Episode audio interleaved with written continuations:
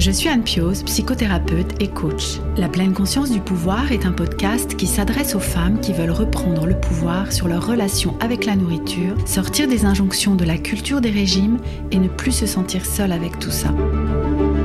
Dans ce podcast, je partage des outils, des réflexions. Je vous parle aussi de pleine conscience et d'introduire dans votre quotidien plus d'observation de votre propre fonctionnement. Je vous propose également des témoignages de femmes qui vivent ou ont vécu un trouble du comportement alimentaire ou une relation compliquée avec leur alimentation.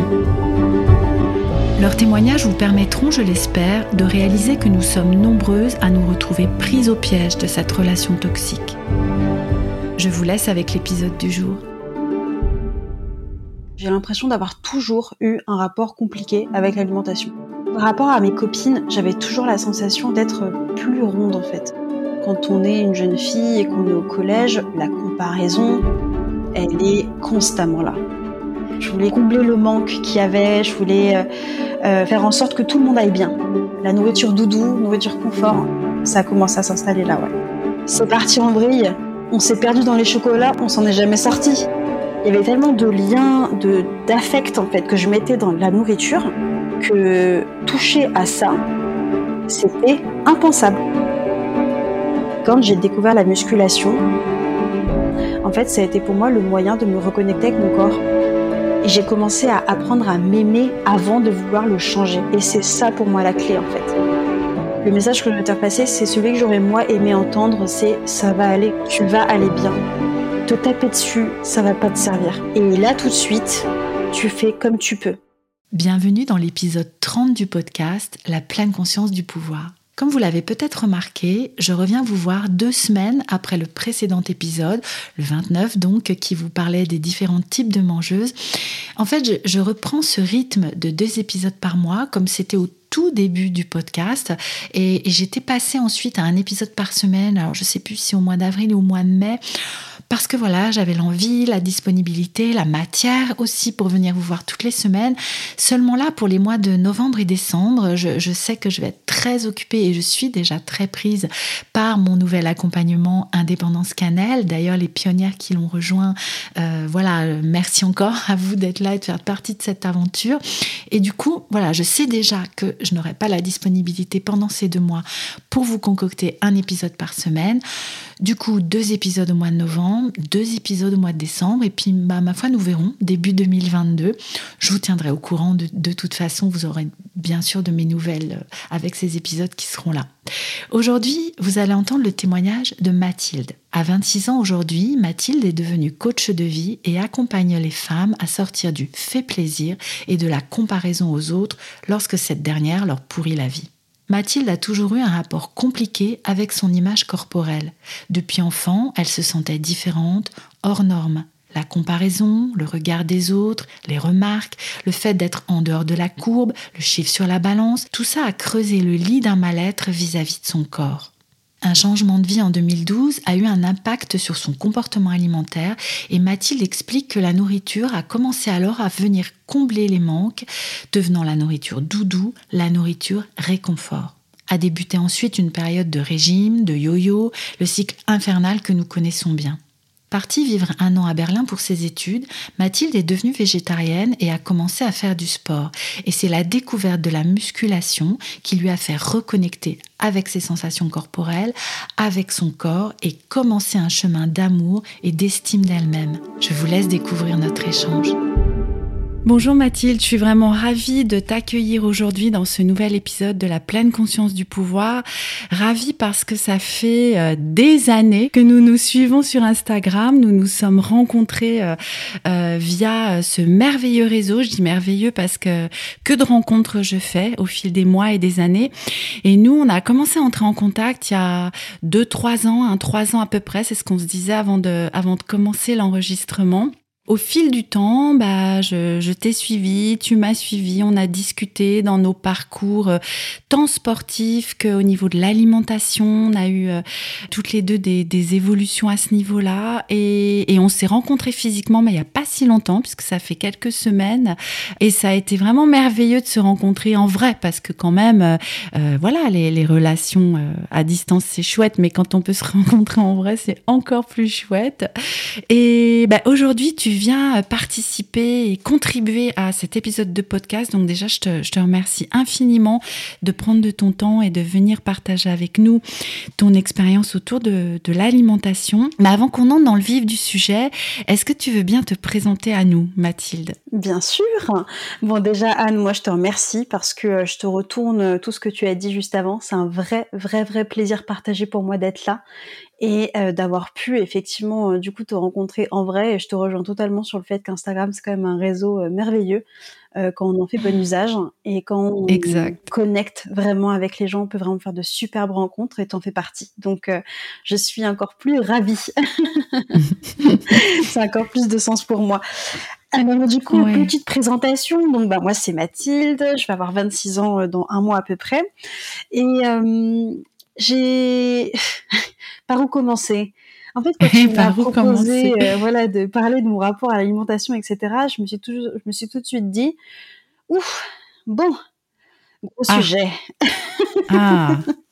Gros sujet. Alors avant de même de rentrer dans ce thème-là, donc euh, moi actuellement en fait, donc j'ai opéré une reconversion professionnelle et je suis coach de vie et j'accompagne en fait des femmes qui sont plutôt introverties et people pleaser, donc qui ont tendance à vouloir faire toujours plaisir aux autres et de se dévaloriser quand même assez fréquemment, euh, à hmm. s'affirmer dans leurs relations.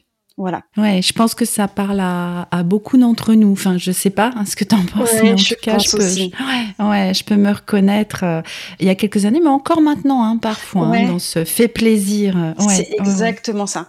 Et d'ailleurs, euh, là, j'y pense, mais moi, justement, en tant que people pleaser repenti, mais qu'il est encore avec certaines personnes en particulier, je pense que d'ailleurs, il y a un lien aussi très fort, du coup, avec le rapport que j'ai eu avec mon corps avec l'alimentation et avec le hmm. sport, qui a dû aussi avoir un impact. Donc voilà, hmm, hmm, pour la petite présentation tu as commencé déjà à nous, à nous mettre l'eau à la bouche du coup. Donc euh, moi, je, je, suis vraiment impatiente que tu nous partages euh, l'histoire. Alors je ne sais pas si tu as envie de le faire dans l'ordre chronologique, mais voilà, ta relation avec l'alimentation et avec le sport aussi, parce que je pense que les deux sujets sont hyper importants et peuvent être très liés. Donc, allons-y alors. Par, où tu as envie de commencer? Bah Alors, euh, écoute, euh, l'ordre chronologique me convient bien euh, parce que j'ai un esprit assez structuré. on va dire que quand je réfléchis à mon enfance, en fait, là, à l'heure actuelle, je dirais que j'ai l'impression d'avoir toujours eu un rapport compliqué avec l'alimentation. Hmm. Mais plus globalement, avec euh, le rapport au corps, avec euh, le sport, etc., ça a été toujours un peu tout feu, tout flamme. Hmm. Euh, dans mon enfance, en fait, bizarrement, j'ai pas tant de souvenirs que ça. Mais je me souviens juste de petites réflexions, de petits trucs qui faisaient que je savais que bah, j'étais bonne vivante, j'étais une enfant un peu rondelette. j'ai toujours été un petit peu, voilà, j'avais des joues, j'avais des bonnes joues. Oui, oui. Et de ce que je me souviens, en fait, c'est de souvenirs un petit peu d'école où en primaire, euh, tout de suite le rapport aux autres euh, s'est très vite fait ressentir en fait, où la comparaison était toujours très très présente. Hmm. Ou par rapport à mes copines, j'avais toujours la sensation d'être plus ronde en fait. Hmm. Avec le recul, je me rends compte que c'était en partie vrai, mais pas tant que ça. Hmm. Et je sais pas, en fait, très jeune, j'ai toujours eu cette sensation et cette euh, impression. Alors peut-être qu'aussi c'était une image euh, qui m'était renvoyée euh, par d'autres choses auxquelles j'ai pas accès, on va dire consciemment. Mais on va dire que j'ai toujours eu cette sensation, ouais, d'être toujours plus que les autres hmm. au niveau du corps. Et ça se ressentait dans des trucs, voilà, en tout bête, en primaire, faire des jeux physiques des trucs comme ça où du coup j'étais moins à l'aise. Voilà, je sais pas, j'ai ces souvenirs-là qui me viennent un peu des fois comme des mmh. flashs, mmh où il y avait tout de suite ce rapport au fait que euh, j'étais pas comme mes copines en fait. Mmh. Quelque chose autour de la différence. Exactement. Quand je réfléchis après sur la, période préadolescence, adolescence, là ça s'est totalement exacerbé, donc euh, collège-lycée.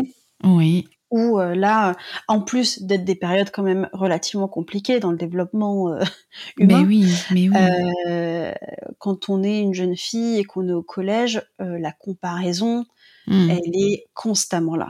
Oui que ce soit dans la façon de s'habiller, que ce soit dans le corps de femme qui commence à se constituer, mmh dans plein plein de choses en fait. Et mmh. euh, là aussi, je me souviens assez clairement d'avoir toujours ces pensées en tête de je suis plus grosse, je suis euh, plus ronde que les autres, mmh. euh, d'avoir du mal à m'habiller, à me trouver belle en fait.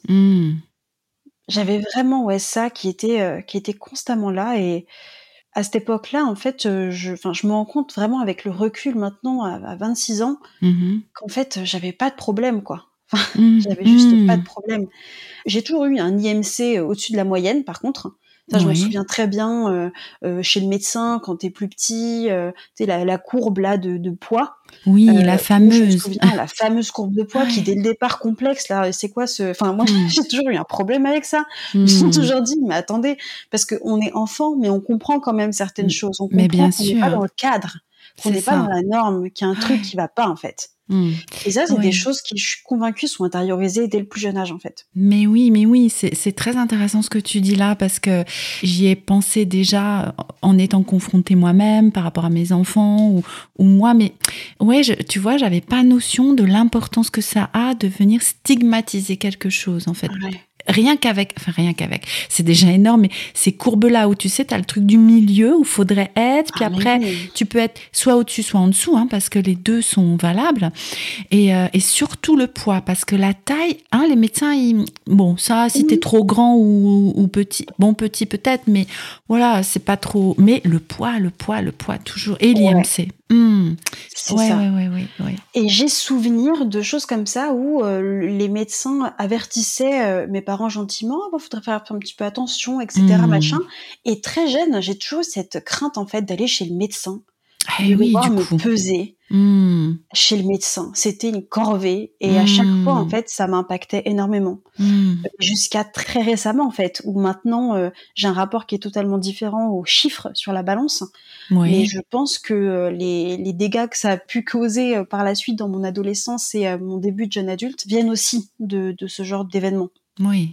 Donc euh, du coup, ouais, euh, je dirais que sur la période voilà collège-lycée, euh, c'était assez assez fluctuant, mais très orienté sur l'autre. Qu'est-ce que se disent les autres sur moi? Mmh, mmh. Le, regard des autres avait énormément d'impact à ce moment-là. et puis en plus de ça, psychologiquement, j'étais dans un état où, étant justement people pleaser, maintenant je me rends compte que moi, la période du collège, c'était la période la plus difficile en fait de ma vie actuellement. Euh, c'est là où j'ai le plus souffert en fait. Je n'ai pas été harcelée en soi, mais euh, j'ai été, euh, enfin, je me suis fait manipuler. J'ai été dans des relations toxiques, dans des schémas mmh. relationnels totalement dysfonctionnels. Mmh. Et à côté de ça, bah, j'avais un rapport à mon corps où j'étais pas super à l'aise en fait. Mmh. Et en plus à cette époque-là, au collège, moi je me souviens assez que, enfin, il y a un, un, rapport aussi au corps, mais lié au début de la sexualité qui est aussi assez présent. Enfin, moi, en tout cas, à mon époque, je l'ai pas mal ressenti. Et où on voit son corps évoluer en tant que femme, et on se rend compte que notre corps, en fait, c'est une enveloppe aussi qui attire le regard. Oui, c'est un objet de désir. C'est à ça que tu... Ouais, ouais un objet de mm. désir. Et mm. euh, je me souviens que moi, j'ai très vite eu des formes, en fait. Euh, j'ai très vite eu des mm-hmm. formes. Et donc, euh, je me rendais bien compte que le regard aussi des garçons changeait. Mais moi, j'avais toujours cette perception que j'étais pas assez mince. Hmm. C'était vraiment trop. C'est toujours ce trop. Hmm, c'est ça. Hmm, pas comme les autres en fait. Euh, tes copines, elles sont plus minces que toi. J'avais toujours ce truc même quand il fallait faire les boutiques avec des copines. C'était hyper gênant pour moi en fait. Je détestais ça quand je devais sortir euh, en soirée avec euh, avec je me souviens j'avais une amie à l'époque qui elle était euh, l'archétype du canon de beauté de l'époque était blonde aux yeux bleus etc machin et elle plaisait mmh. énormément et tout et moi j'étais là la, la, meilleure amie mais qui est un peu invisible mmh. pas très sociable et qui à côté de ça en plus ne rentre pas dans une taille 34 36 mmh. et oui encore presque une taille d'enfant hein. exactement et aujourd'hui je me rends compte mais à l'époque je, je complexais déjà en fait. Je complexais déjà parce que je me souviens deux fois comme ça où on devait sortir et puis elle, essayait de me passer des trucs qui, mais ça n'allait pas en fait. Ben non. C'était juste ben pas ma taille. Et sauf qu'à ce moment-là, moi je voyais juste que je rentrais pas dans les vêtements. C'est ça, que, que c'était toi qui n'étais pas normal, qui n'avait pas un corps normal en fait. Ouais, ouais, Et ça, je me rends compte que finalement, c'est quelque chose quand même qui m'a qui m'a pas mal poursuivi hein, au final. Mmh. Donc euh, ça, on va dire, voilà, c'est la période d'adolescence et tout. Et euh, mmh du coup, à ce moment-là, en fait, euh, pour autant, c'est vraiment orienté sur le rapport au corps et pas tant sur l'alimentation et le sport. Parce qu'à cette époque-là, euh, mon alimentation, j'ai aucun souvenir. Enfin, je sais juste que mes parents me disaient souvent que, voilà, moi, j'aimais tout. Enfin, je mange de tout. Je me suis toujours dit, mais moi, je mange de tout. J'aimais bien me mmh. resservir. J'avais un beau coup de fourchette, etc.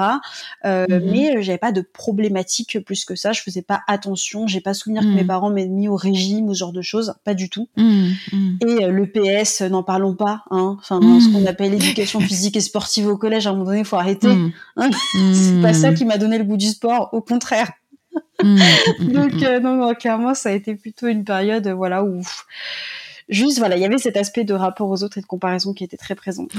Puis en fait, euh, pour ma part, ce qui, là où il y a vraiment eu un tournant, je me rends compte, c'est qu'en 2012, mes parents ont divorcé à ce moment-là, j'avais 17 ans, 18 ans. Et donc, j'ai déménagé, en fait, donc j'habitais en région parisienne et j'ai déménagé avec ma mère et mon frère à Lyon. Donc, euh, totalement euh, changement de vie, changement d'environnement, euh, mmh changement aussi de schéma familial, du coup. Mmh. Et là, maintenant, avec le recul, je comprends que le divorce de mes parents a eu un impact sur moi. Mais à l'époque, mmh je faisais tout justement pour que, non, ça va, en fait. Oui. Ça va. Je voulais combler le manque qu'il y avait, je voulais euh, faire en sorte que tout le monde aille bien. Tu vois, donc mmh, bon plaisir, mmh, faire plaisir à tout le monde, euh, voilà, être sûr que voilà tout le monde va bien, etc. Vouloir sauver un peu, euh, enfin encaisser un rôle qui n'était pas le mien finalement et que personne personne m'avait demandé d'encaisser, mais que j'ai j'ai moi-même pris. oui. Et en fait, j'ai des souvenirs un petit peu parce que quand j'habitais à Lyon, du coup, avec ma mère et mon frère, de commencer à avoir en fait un rapport à l'alimentation totalement différent. Enfin, je me souviens de des fois où je comprenais juste pas pourquoi je faisais ça, mais juste je le faisais mmh. et je me resservais, mais des fois à outrance euh, quand je mmh. mangeais, et notamment quand j'étais seule chez moi en fait.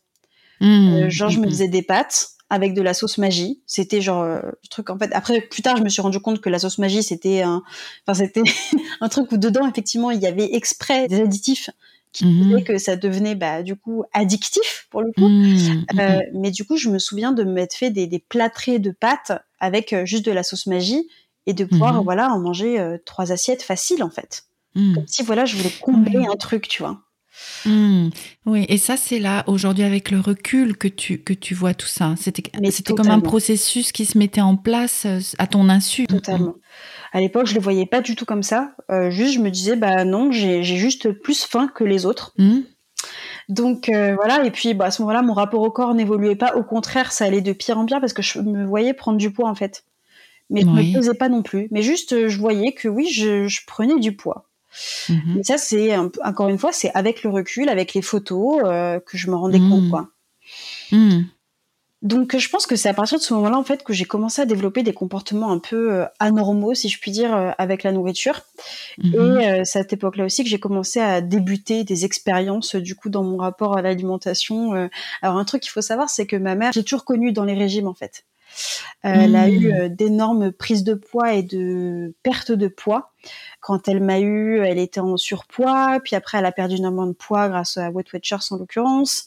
Mmh. donc c'était voilà, voilà mon père aussi, j'ai toujours connu en surpoids. Mmh. Et en fait, euh, en ayant vu ma mère en fait plus ou moins faire le, yo-yo, euh, mhm. on a déménagé euh, à Lyon. Faut savoir qu'effectivement, bon bah là c'était un petit peu difficile parce que bah voilà ma mère, elle était fatiguée le soir, donc bah du coup on cuisinait pas tout le temps non plus, donc on grignotait un peu par-ci par-là. Et je pense que c'est à ce moment-là que j'ai commencé à beaucoup plus grignoter aussi, à pas avoir forcément de repas super équilibrés tout le temps. Euh, hmm. Plus du coup, bah, le divorce de mes parents qui, avec le recul, je sais, a eu un impact fort euh, psychologiquement parlant, quoi. Oui, il y avait comme euh, différents comportements qui se sont installés en fait à cette époque-là que tu peux relier aujourd'hui à, bah, à l'encaissement entre guillemets de, de, ce divorce où, où toi tu as vraiment pris ce rôle-là hein, de celui qui fédère, de celui qui, qui hum, j'allais dire éponge. Je sais, je sais pas comment. Tu sais, j'ai comme l'image d'une mousse quoi. Voilà, c'est toi qui aide tout le monde à, à, encaisser, à, rebondir, à voilà. C'est ça. Mais c'est ça. C'est ça. C'est mm. exactement ça. Je trouve que le terme d'éponge est très pertinent. euh, par rapport à la situation que j'ai pu vivre au final, parce que je me souviens, euh, même quand je revenais voir mon père, euh, je voulais faire en sorte que mon père il aille bien. Ben voilà, et je pense que du coup, j'ai compensé en fait. J'ai compensé euh, toute l'énergie que je donnais à l'extérieur et euh, je l'ai compensé bah, en me réfugiant dans la nourriture Ouais. où j'ai trouvé un confort. Et je pense que c'est là du coup que euh, la nourriture doudou, nourriture confort, hein, ça a commencé à s'installer là, ouais. Hmm. Et oui, parce que toi aussi, tu avais besoin qu'on prenne soin de toi, et c'est cette façon-là que tu as trouvé de prendre soin de toi, finalement. Exactement, Hmm, hmm, exactement. Ouais, et oui. En fait, après, je me souviens que ce qui s'est passé, c'est que donc là, on était, je sais plus trop, on devait être vers 2013-2014, donc je devais avoir entre 18-19 ans, quelque chose comme ça, Oui. euh, où euh, j'ai commencé à parler de ça avec ma mère, en fait, euh, de Hmm. poids. Et elle aussi, du coup, elle faisait souvent le yo-yo et tout, et en fait, euh, elle allait très souvent aux réunions Wet Watchers. Mhm. Euh, et donc, elle m'avait amené une fois, je lui avais demandé, tiens, est-ce que je peux venir avec toi et tout machin. Euh, Mm. Allez, cette fois-ci, je veux bien participer et tout à la réunion. Et en fait, là, ça a été le début, je pense, pour moi, euh, des régimes, en fait. Des régimes et Mm. structurés, cadrés, etc. Et maintenant, avec le recul, enfin, de toute évidence, j'en veux pas du tout euh, à ma mère parce que elle-même, elle était dans son propre carcan et elle savait pas, en fait, comment je pense gérer ça. Puis elle, elle était dans son propre truc et juste, elle voyait que j'allais pas bien. Je lui en parlais, Ben oui. donc euh, bah, la solution, bah viens avec moi et puis on va le faire ensemble et du coup ça va être, on va amener, tu vois, un côté un peu, euh, ça va être un jeu aussi quoi, parce qu'on va le faire ensemble. Hmm. Hmm. Et du coup, avec le divorce de mes parents, ma mère et moi, on, on a énormément euh, gagné en complicité. On est devenus totalement fusionnels. Et donc, du coup, on Mhm. faisait tout ensemble, littéralement. Eh oui, et oui, c'était vraiment aussi un moyen de renforcer la relation, en fait, de vous souder. Ouais, c'est ça. D'avoir un lien, en fait, supplémentaire avec Oui. ce, ce genre de choses, quoi. Oui, oui. Et je me souviens qu'à cette époque, euh, enfin, franchement, quand j'y réfléchis maintenant, je me dis, mais euh, c'est quand même incroyable. J'étais complexée, je pesais 77 kilos. Alors oui, j'avais 18 ans, 19 ans. Euh, Quand on Mhm. regarde les courbes de poids, oui, j'étais en surpoids. Mais euh, franchement, euh, ça allait en fait. Hmm. Ça allait. Parce que Mm. le- j'ai commencé ce régime du coup Wet Watchers avec ma mère. Mm. On a toutes les deux souvenirs et maintenant on en rit. On en rit quand on se voit parce que c'est c'est épique. Où euh, j'ai dû Oui. perdre 5 kilos sur euh, les 6 mois que j'ai fait de Wet Watchers parce que j'ai pas fait plus au final. Mhm. Et euh, je me souviens qu'on arrivé, c'était Pâques. et là, en fait, Ouais. on a vrillé. On n'en pouvait Mm. plus du système de points, de que sais-je, du Mm. comptage. Hmm. C'est parti en vrille. On s'est perdu dans les chocolats, on s'en est jamais sorti. Et c'est devenu une blague, voilà, enfin entre nous, parce que bon, bah, Pâques, Pâques de les deux, de 2014 ou un truc comme ça, où finalement, oui. c'est ouais, c'est parti en vrille, quoi. Et là, en fait, bah, c'est là où tu vois bah, tout ce qui est culture du régime, qui fait que, bah oui, un régime, oui, bah oui, c'est de la restriction, en fait. Donc, euh, Hmm. ça marche le temps que tu le fais. Mais quand Mm. tu l'arrêtes, c'est catastrophique. Donc, euh, du coup, euh, voilà, j'ai vraiment ce souvenir-là de, de Pâques où, en fait, là, du Mm. coup, j'ai j'ai pris du poids et je me suis vue continuellement prendre du poids. Hmm. Donc, de 2014, je dirais, à environ euh, 2016. J'ai eu deux ans comme ça où je me suis vue vraiment prendre du poids. Et puis, à côté de ça, du coup, bah, il y a eu des périodes de yo-yo. Allez, on s'y remet. Ah, et puis, bah non, ça dure deux semaines, puis on Hmm. n'arrive plus, Eh etc., oui. etc. Eh oui, ouais. Le Et, cycle euh, infernal. Ouais, ouais, c'est ça. Vraiment un cycle infernal et tout. euh. Et puis, euh, à côté de ça, le sport et moi, euh, c'était toujours, on se connaît pas, quoi. On- Hmm. Inconnu au bataillon, euh, qui est d'où, je ne sais pas, moi non plus, je ne veux pas vous connaître. je ne suis pas du tout intéressée à faire connaissance. Oui, je vois bien. ouais, c'était pas vraiment un, un sujet. Et euh, je me souviens du coup qu'après en 2015, euh, du coup au niveau de mes études, donc quand je suis arrivée à Lyon, j'arrivais en terminale et du coup en 2015 en fait, euh, je suis rentrée euh, à Paris, non 2015-2016 oui, je suis rentrée à Paris Mhm. et là du coup je suis partie revivre chez mon père et ma belle-mère. Et Mhm. euh, là, du coup, c'était totalement différent parce que euh, donc là, il y a eu une phase euh, effectivement où ça a été très difficile euh, psychologiquement parce que j'étais bah, très attachée à ma maman et du coup, j'ai dû partir. Euh, donc euh, là, je pense que là aussi, alimentation émotionnelle, euh, je suis Eh oui. retombée encore dedans d'une façon ou d'une autre parce Ouais. que bah, je me retrouvais chez mon papa avec ma belle-mère, euh, nouveau cadre de vie, euh, nouvelle école. Hmm. Et là, ça a été encore une fois euh, compliqué et je me souviens juste que je me suis vue continuer à prendre du poids en fait, euh, mais Mm. sans que j'essaye de faire quoi que ce soit pour perdre du poids en fait à ce moment-là. C'était pas vraiment Mm. non plus le sujet. Juste je mangeais, je mangeais, je mangeais et je me réconfortais là-dedans et c'était Mm, juste comme ça quoi. et oui, tu faisais comme tu pouvais aussi hein, avec tout ça. Exactement. Exactement. Pour ça qu'à l'heure actuelle, j'ai énormément de bienveillance en fait envers moi-même et, euh, et ça fait partie de la vie en fait. C'est juste le chemin de vie. J'ai fait comme j'ai pu, comme tu dis, avec euh, les moyens que j'avais à ma disposition, avec les ressources que j'avais. Et à cette époque-là, du coup, chez mon père, par contre, c'était différent parce que euh, ma belle-mère, pour le coup, elle, elle cuisinait énormément. Ma belle-mère est marocaine et on avait toujours des plats typiquement marocains. Donc, je peux te dire que quand même, on mangeait bien. Mmh. on mangeait mmh. bien, on mangeait en quantité. Donc non, là-dessus, c'était totalement différent parce que quand même chez ma mère, euh, on grignotait souvent, on faisait des petits trucs par-ci mmh. par-là et tout. Oui, euh, c'était déstructuré et là tu retrouvais une structure en fait dans l'alimentation, c'est ça? C'est ça, une structure mais très riche aussi par rapport à, euh, à ce que je faisais en fait en termes d'activité.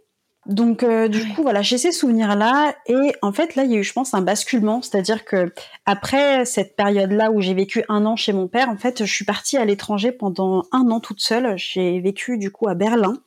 Et en fait là ça a été un peu la libération pour moi parce que à ce moment-là j'ai commencé à faire ma transition vers le végétarisme par le biais notamment euh, d'Esther euh, Taïfé. Hmm. et c'est à ce moment-là du coup que j'ai découvert Esther donc les alentours de 2016 hmm. Et je me souviens très bien de la dernière fois où j'ai mangé de la viande. C'était à mon anniversaire. Je, voulais juste faire plaisir, encore une fois, mon père qui m'avait fait euh, des, côtelettes d'agneau ou un truc comme ça. Et à ce moment-là, je savais mhm. d'avance que je ne voulais pas manger, mais j'en ai mangé pour faire plaisir. Il y a énormément de mhm. choses que j'ai mangé pour faire plaisir. Et même encore aujourd'hui, c'est un schéma dans lequel je suis encore. Quand je suis mhm. invitée, j'ai encore une problématique à m'arrêter de manger, en fait. Parce que je veux vous faire plaisir. Eh oui. Donc j'ai plein de brouhaha comme ça et ça c'est du coup c'est mon sujet du moment parce que bah voilà mmh. quand je suis invitée euh, c'est euh... oui, et oui. de retomber en fait dans des travers et de pas réussir en fait à dire non.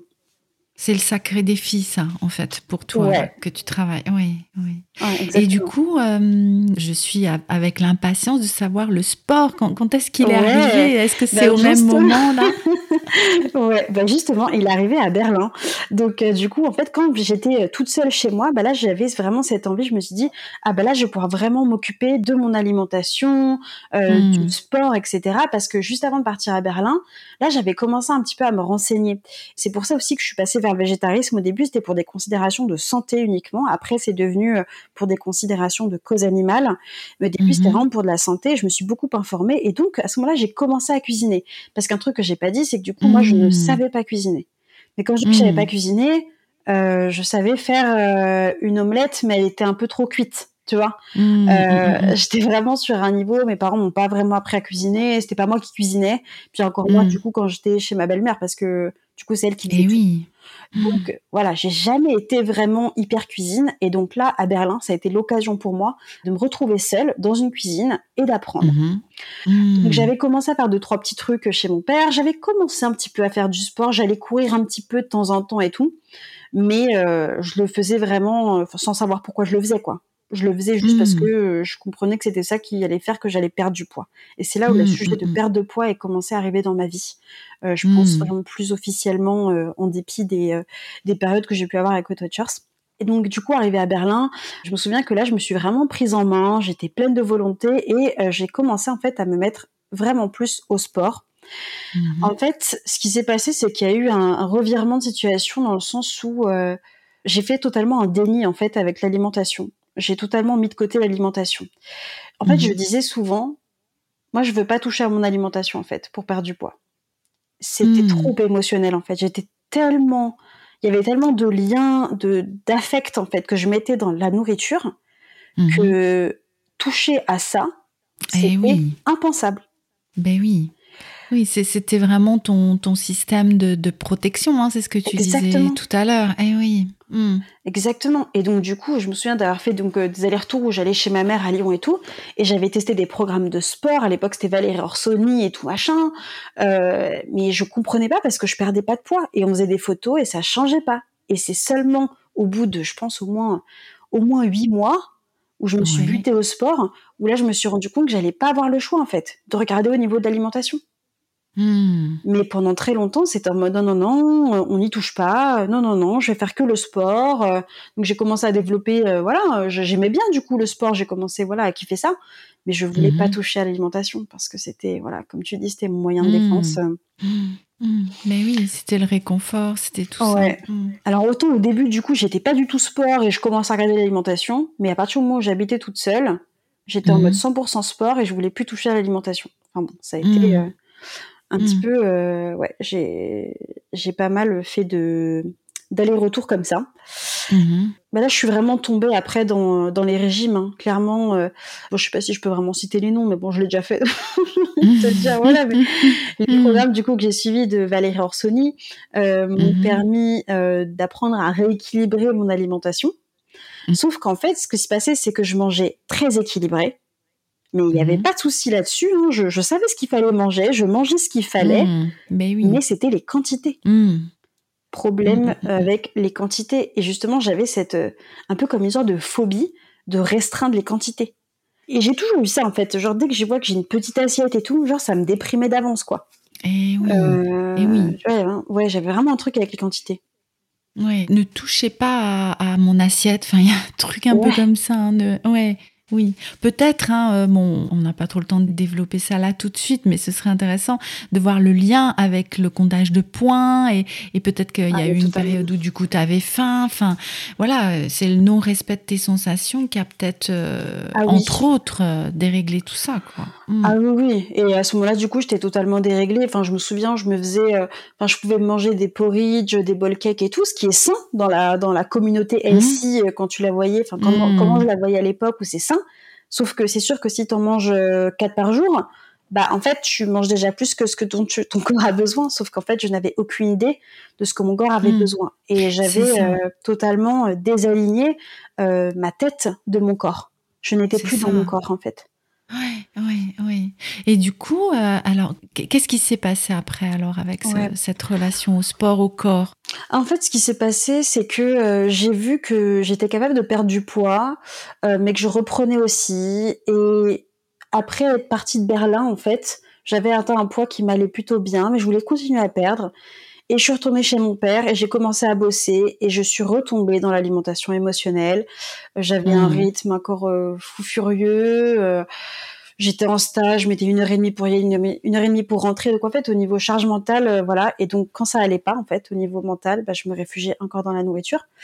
Et mmh. pourtant, j'allais au sport, je faisais des programmes de sport. J'ai commencé à m'y mettre à la musculation. Et en fait, c'est là où ça a vraiment changé dans ma vie c'est quand j'ai découvert la musculation. Parce qu'avant, je faisais du cardio, je faisais du hit, je faisais des vidéos euh, fitness, etc. sur YouTube.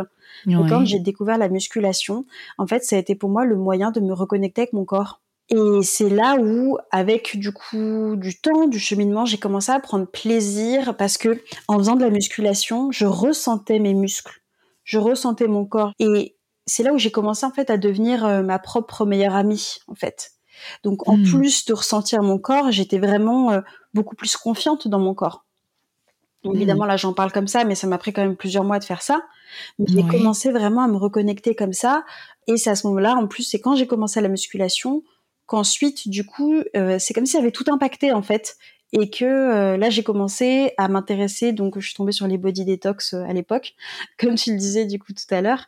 Et du coup, j'ai commencé, voilà, à être beaucoup plus alignée dans tout ça et je me suis vraiment reconnectée. C'est la muscu, moi, ça m'a vraiment, euh, ça m'a sauvée en fait, parce que c'est qu'à mmh. partir de la musculation que j'ai vu mon corps évoluer et j'ai commencé à apprendre à m'aimer avant de vouloir le changer. Et c'est ça mmh. pour moi la clé en fait.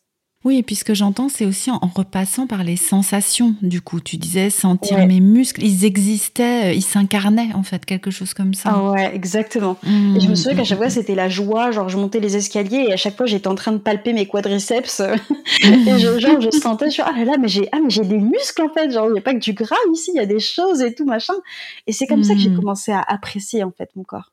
Mmh, mmh, mmh, Donc en fait, c'est tout le travail que j'ai fait grâce à la musculation qui m'a introduite là-dedans, mais de la confiance en soi, de l'estime de soi. J'ai commencé à comprendre en fait que je méritais de prendre soin de moi. à l'amour de soi. Puis après j'ai eu des voilà j'ai pu partir. Enfin j'ai fait des voyages notamment euh, en solo. J'avais dans les 20 21 ans et euh, ça a bouleversé ma vie. Et en fait c'est toutes ces choses-là qui ont fait que j'ai commencé vraiment à m'aimer. Et c'est ça qui a vraiment fait que les choses ont commencé à bouger. Parce que mmh. que mon corps a commencé à bouger, j'ai commencé en fait à vouloir faire mieux, vouloir faire plus, mais pour lui en fait, pour moi au final. Hmm. Oui, là on est loin de ce que tu décrivais, de cette enfant, cette adolescente liée au regard de l'autre, qui se compare, qui est moins ou plus que. Euh, là, il y, a quelque chose qui est devenu très incarné, euh, j'ai l'impression. Hein hmm. Ouais, totalement. Et on va dire que après le cheminement euh, a continué, mais en gros, ce qui s'est passé, c'est que Ensuite, euh, je suis tombée du coup sur un groupe de nanas, du coup sur Instagram, qui euh, prônait un message totalement différent. Mm. Un message du coup de capacité, d'être forte, enfin en fait de s'accepter comme on était, mais au lieu de chercher euh, l'esthétique, de viser la performance en fait et la capacité. Et du coup voilà, c'est le message qui est véhiculé par la Strong Woman Factory donc c'est voilà mmh. trois nanas qui ont du coup une chaîne YouTube, qui ont des comptes hyper inspirants et qui pour le coup euh, montraient une autre image du corps et du rapport au mmh. corps. J'étais avec, euh, tu sais quand tu disais la force, euh, j'entends la force physique, mais, mais j'entends aussi la force mentale, en fait, du coup, hein, de soi, soit forte, mais dans quelque chose de la puissance, voilà, c'est le mot qui me vient. Et oui. Exactement. Et, bien sûr, on mettra euh, dans l'article de blog hein, tous les liens vers ces comptes. Enfin, tu, tu m'enverras tout ça parce que je trouve ça ouais, tellement fort, du coup. Hmm. Et oui. Et, où est-ce que tu dirais que tu en es euh, aujourd'hui, Mathilde, alors, avec tout ça? Ah, Avec tout ça, je dirais que ah. euh, j'ai pas mal fait de boulot, déjà. Mais que il y a encore des choses sur lesquelles il faut que je. Enfin, faut pas déjà que je dise il faut que, parce que déjà en disant ça, je me rends compte que euh, je me mets une pression qui, franchement, n'est plus utile. J'ai fait la paix avec mon corps, c'est-à-dire que maintenant, euh, je ne cherche plus forcément à ce qu'il soit plus mince. J'apprends à l'aimer euh, comme il est et à hmm. avancer main dans la main avec lui. Et au niveau de l'alimentation, j'ai encore des troubles euh, pendant un moment, je me suis posé la question si j'avais pas des TCA. Alors, je me suis jamais fait diagnostiquer, euh, mais notamment au niveau de l'hyperphagie, moi, c'est le truc qui ressemblait le plus parce que mhm. j'avais vraiment ces c'est vrai que j'en ai pas parlé mais j'ai eu des périodes comme ça où j'avais bah voilà des, des, crises en fait des crises où en fait je, je rentrais chez moi après le boulot euh, puis je passais à Franprix euh, quand j'habitais toute seule euh, dans mon petit appart et tout et du coup là j'achetais tout ce qui me faisait envie et puis bah du coup je voilà je, je mangeais tout ce qui me faisait envie le soir jusqu'à mhm. ne plus pouvoir manger en fait. Donc c'est à ce moment-là que je me mhm. suis rendu compte que j'avais un problème en fait avec l'alimentation, même si je faisais de la muscu à côté. Donc au niveau de l'alimentation aujourd'hui, je fais moins de crises, mhm. mais je me rends compte que tout n'est pas réglé parce que euh, la différence c'est mhm. que maintenant j'en ai conscience.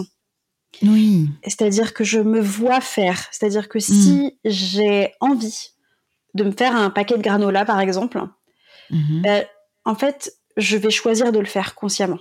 Dire ok là j'en ai envie. Ok ben je choisis de le faire. Je le subis moins en fait.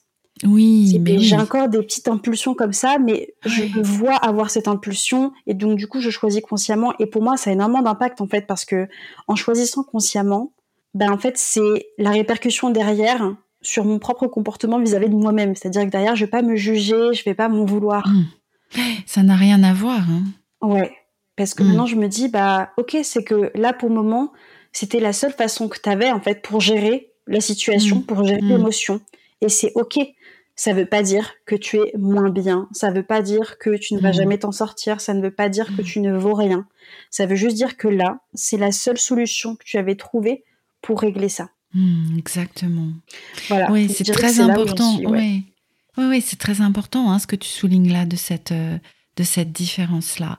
Et avant qu'on se quitte, parce que malheureusement, il va falloir qu'on se quitte, mais peut-être on fera un bis, tu vois, dans, quelques mois. euh, voilà. Est-ce que tu aurais euh, un message important ou quelque chose pour conclure, euh, quelque chose que tu veux faire passer absolument avant qu'on se quitte, là, pour les personnes qui nous écoutent? Je dirais que euh, pour toutes les personnes qui ont l'impression d'être désemparées et qu'elles vont jamais s'en sortir, et sans qu'elles soient forcément diagnostiquées avec un TCA ou autre, mais juste qu'ils se sentent pas bien, euh, qui ont l'impression du coup de manger constamment leurs émotions et tout. Le message que je vais te repasser, c'est celui que j'aurais moi aimé entendre, c'est ça va aller en fait. Tu Mhm. vas aller bien. Et là, tout de suite, tu fais comme tu peux. Mais tu es OK déjà. C'est déjà OK. Tu es OK. Tu vaux déjà quelque chose. Et te taper dessus, ça va pas te servir. Donc, euh, ouais, je dirais que c'est ça ce que moi j'aurais aimé en fait euh, entendre. Voilà, c'est une main tendue. Parce que quand on est dedans, on est dans un gouffre en fait, et on a l'impression, puisqu'on est vraiment seul, on n'ose pas en parler, c'est hyper tabou. Je trouve que justement, bah, ton podcast et des contenus comme le tien, des professionnels comme toi, justement, mettent la lumière sur ça.